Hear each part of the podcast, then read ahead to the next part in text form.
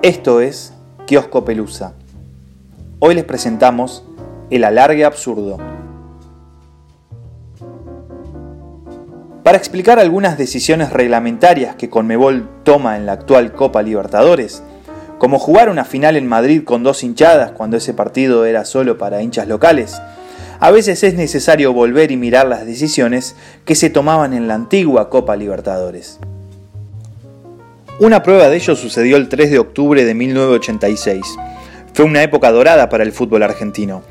La albiceleste venía de ganar su segunda Copa del Mundo en México y los equipos de su país se turnaban para ganar la Copa Libertadores. Independiente ganó su séptima en 1984, después Argentinos Juniors, un equipo de fama mundial porque era la primera camiseta que vistió Diego Armando Maradona, eliminó a los Diablos Rojos en la fase de grupos de la edición de 1985 y se coronó por primera vez al vencer al América de Cali en la final de Asunción del Paraguay. Además, jugó la mejor final intercontinental ante la Juventus de Michel Platini. El gigante River aún no podía ganar su primera Libertadores y venía de perder con Peñarol la final de 1966 y con Cruzeiro en 1976. El Millonario, dirigido por Héctor Beira y con campeones mundiales como Neri Pumpido, Oscar Ruggeri y Héctor Enrique, más el ídolo Beto Alonso, comenzaba a ver un bello horizonte que podría terminar con muchos años sin ganar el máximo trofeo continental. Se tiñe de blanco el estadio José Amalfitani. Está River Plate, encabezado por el Beto Alonso. Ahora es Neri Alberto Pumpido quienes se dirigen al centro del campo de juego. Uno de los dos para lograr el pasaporte a la final de la Copa Libertadores ya está en el campo de juego. River Plate. Una multitud trajo River a este estadio. Y aquí está Argentinos.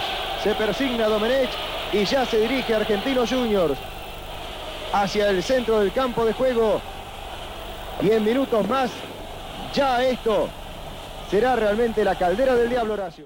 En esos años, en la fase de grupos solo había 20 equipos, de Argentina, Bolivia, Brasil, Chile, Colombia, Ecuador, Paraguay, Venezuela, Perú y Uruguay, que tenían dos cada uno. River Plate avanzó en el primer lugar del grupo 1 que compartió con Boca, Peñarol y Wanderers de Montevideo. Argentinos Juniors, como campeón, tenía derecho a comenzar a jugar en la segunda fase, las semifinales de esa temporada, con los cinco equipos clasificados en cada grupo. River y Argentinos se unieron en la zona A de las semifinales con el Barcelona de Guayaquil y finalmente los equipos argentinos igualaron en 5 puntos. Pero los de la paternal estuvieron mejor en los juegos con River, un empate 0 a 0 y una victoria 2 0. Eso obligó a un tercer partido entre ellos para conocer al finalista que enfrentaría a América de Cali, clasificado del Grupo B que compartió con Olimpia de Paraguay y Bolívar de Bolivia.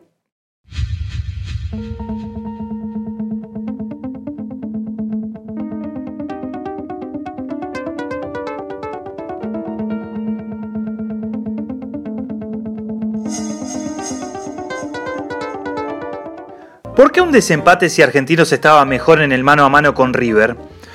Aunque había una leyenda urbana que decía que Argentinos Juniors se vio perjudicado por una decisión de último momento respecto de cómo definir la semifinal contra el Club de Núñez, las reglas de la Confederación Sudamericana de Fútbol decían que si había empate se clasificaría quien tuviera la mejor diferencia de goles, pero solo después de haber jugado un partido de desempate. Tuvo poco que ver con la justicia deportiva entonces la edición de 1986, porque, como ya sabe todo el mundo, Argentinos Juniors no perdió ningún partido contra River, y jugaron tres.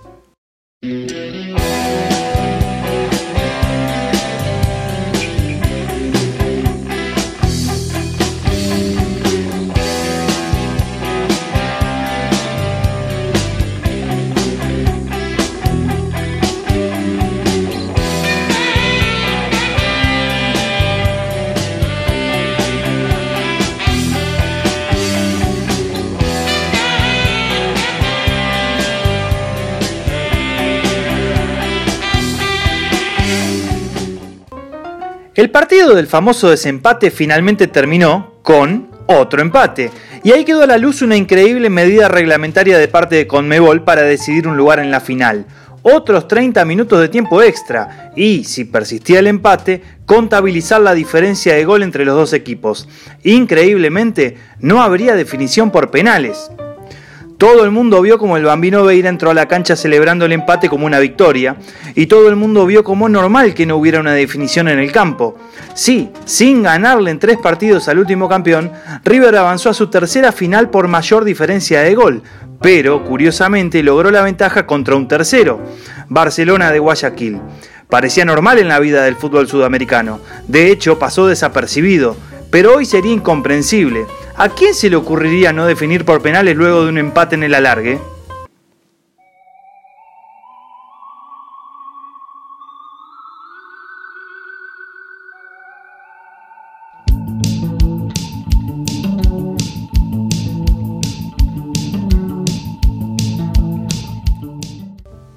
Esto lo explica Javier Roy Miser, jefe del Departamento de Historia de Argentinos Juniors. Ya varias ediciones anteriores estaba estipulado este tipo de desempate. Eh, ante igualdad de puntos finalizado cualquiera de los grupos, ya sea primera fase o fase semifinal, ante igualdad de puntos lo que definía era la diferencia de gol. Pero la diferencia de gol recién definía después que se jugaba un desempate entre los equipos que estaban en igualdad. Por ejemplo, Argentinos y River habían llegado a la semifinal después de los cuatro partidos en igualdad de condiciones, ganando dos partidos cada uno, un empate y una derrota. ¿sí? Argentinos y River habían empatado 0 a 0. River había ganado sus dos partidos contra Barcelona de Ecuador y perdió de local con Argentinos 2 a 0. Argentinos había empatado con River 0 a 0, perdido con Barcelona en Ecuador 1 a 0, le ganó a Barcelona 1 a 0 de local en Vélez y le gana a River en cancha de River. ¿sí? La diferencia de gol era más 4 para River, más 2 para Argentinos. Ante igualdad de puntos, se juega un desempate en cancha de Vélez, terreno neutral, aunque Argentinos había hecho de local varias veces en esa cancha, que si terminaba empatado el partido al término de los 90 se jugaban 30 minutos de alargue. Y si seguían empatados, ahí sí primaba la diferencia de gol y River clasificaba a la final, que fue efectivamente lo que pasó. El partido del absurdo tiempo extra se jugó en un estadio repleto José Amalfitani de Vélez Sarfield. Fue espectacular y el marcador estuvo abierto hasta el final. Lo recuerda el mismísimo Antonio Alzamendi, campeón con River de esa Libertadores en el 86 y también quien marcó el gol en la final de la Intercontinental en Japón ante el Estiagua Bucarest pero fue un partidazo, ¿eh? ellos nos pegaron tiro en el palo, nosotros a ellos. Este, creo que nos anularon un mal gol, un gol que hace Funes, que para mí cobró falta y no fue, pero fue un partido de, como se dice, de H ¿no? Siempre digo que si alguna vez querés ver un 0 a 0, acordate de ese partido, porque fue un partidazo. Y vos decís, pero no hubo goles, sí, pero habría que ver la emoción, lo que era el estadio, que era una, un, yo qué sé, un una olla hirviendo, una caldera por explotar, porque River se jugaba todo, Argentino era el campeón de América, eh, había mucha tensión dentro del estadio. Eh, al haber un empate y, y ellos ganarnos y nosotros estar igual en punto, creo que se alargue se hace con la condición de eso, ¿no? Todos recuerdan que ese partido fue uno de los mejores 0 a 0 de la historia, pero pocos se preguntan por qué River, con el mismo resultado del comienzo del partido, avanzó después de 120 minutos sin goles a la tercera final de Libertadores en su historia, y por qué Argentinos Juniors, uno de los mejores equipos de la época y vigente campeón, quedó excluido por una regulación absurda pero normal en esos años. Por lo tanto, los hinchas de Argentinos Juniors todavía tienen una sensación de vacío. Una gran injusticia. Argentinos Juniors es eliminado por River de la final de Libertadores de 1986. El bicho fue claramente superior a River. El resumen del video es claro. Es el mensaje de presentación del compacto del juego que pueden encontrar en la cuenta de YouTube de Archivo Histórico de Argentinos Juniors. Otro de los consultados después de tantos años fue Jorge Holguín, defensor del bicho y campeón del mundo con la selección argentina en 1978, quien intentó dar una explicación sobre ese curioso modo de desempatar. Sí, la verdad que no recuerdo por qué tomaron esas decisiones. No, este, bueno, nosotros habíamos perdido un partido en, Ecuador, que teníamos que haber ganado fácil y, y River lo gana ese partido y ahí estaba la diferencia. Nosotros después le ganamos a, a River y este y, no me acuerdo cómo era que llegamos ahí a esa instancia. Nosotros teníamos que ganar para, para pasar.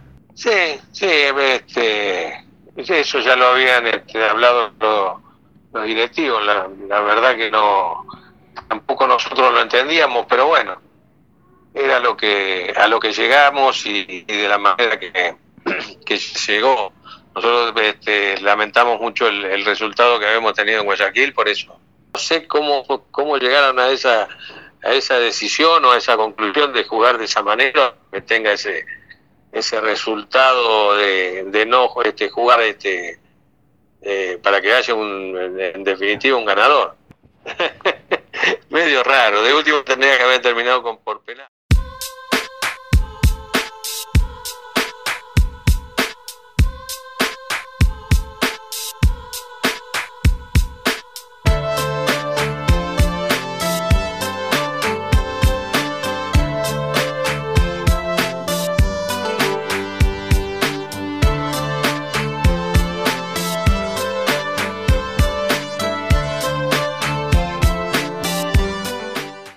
Tan absurda y confusa fue la manera de definir la semifinal entre los dos equipos argentinos que Carlos Hereros, delantero del bicho de ese entonces, parece estar de acuerdo con la forma en que su equipo quedó afuera. Nosotros sabíamos que era así, ya el año anterior también con Independiente nos había pasado algo parecido, que si llegábamos a un, a un desempate también no, no, tenían nada que ver los partidos entre sí, que ellos tenían una ventaja y ah. la única posibilidad nuestra era jugar, porque lo lógico hubiera sido River tenía diferencia de gol, tendría que haber clasificado directo. Tuvimos una, opción más de jugar un tercer partido, eso fue una ventaja para nosotros. No recuerdo ningún tipo de escándalo o discusión sobre la decisión, pero era lo que estaba estipulado, aunque no tiene sentido si termina 0 a 0 y no hay penales, dice Miguel Ángel Vicente, periodista de Clarín y experto en la vida de Argentinos Juniors la hizo la personal y terminó. No hubo escándalo, no hubo penales y no hubo Argentinos Juniors en la final. Ni siquiera hubo confusión en ese momento. Eran así las reglamentaciones de Conmebol. Y, como ahora, todo sucedió como si fuera normal. Hasta la próxima.